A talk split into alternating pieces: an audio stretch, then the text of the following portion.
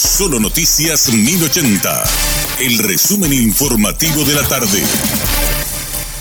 Hola, soy Richard Toñanes y este es el resumen informativo de la tarde. El juez Humberto Tazú decretó el arresto domiciliario del abogado José León Ábalos Chávez, procesado por supuesto soborno agravado vinculado a Ramón González Dar. Este martes se llevó a cabo la audiencia de medidas de forma telemática.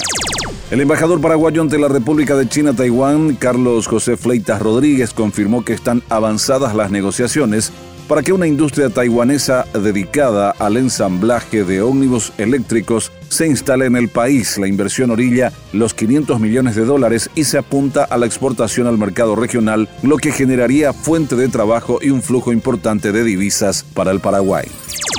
Agentes policiales detuvieron a un supuesto gestor acusado de estafar 10 mil reales a tres brasileños a quienes prometió conseguir documentos paraguayos. Se trata de Walter Gerardo Villaverde Barreto, de 48 años, quien fue trasladado hasta la sede de la Dirección de Policía del Alto Paraná a disposición de la Fiscalía.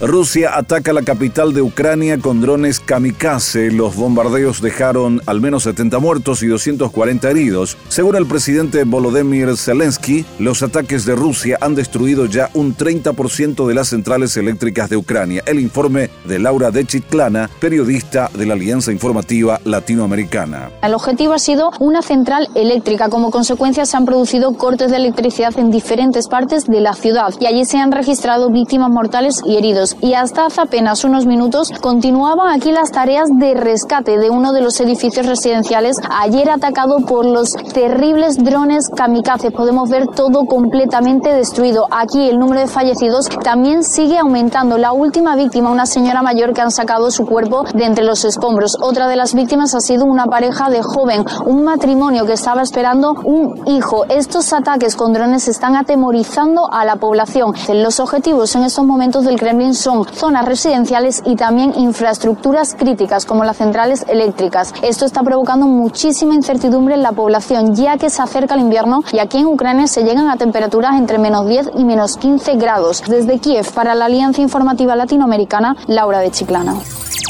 Peritos informáticos del Ministerio Público concluyeron que los discos de cámaras rescatados de la zona incendiada en el Tribunal Superior de Justicia Electoral verifican daños irreparables. Los aparatos debían esclarecer si el siniestro fue o no provocado, pero ahora en vista al informe queda en la nada ese objetivo. El presidente de la Unión Industrial Paraguaya, Enrique Duarte, afirmó hoy que sigue faltando una lucha frontal contra el contrabando, por lo que sigue este flagelo que golpea a varios sectores del país. Indicó que ya apelaron a la conciencia y a varias instituciones, pero hasta el momento siguen sin resultados. Este fue nuestro resumen informativo, te esperamos en una próxima entrega. La información del día aquí, en Solo Noticias 1080.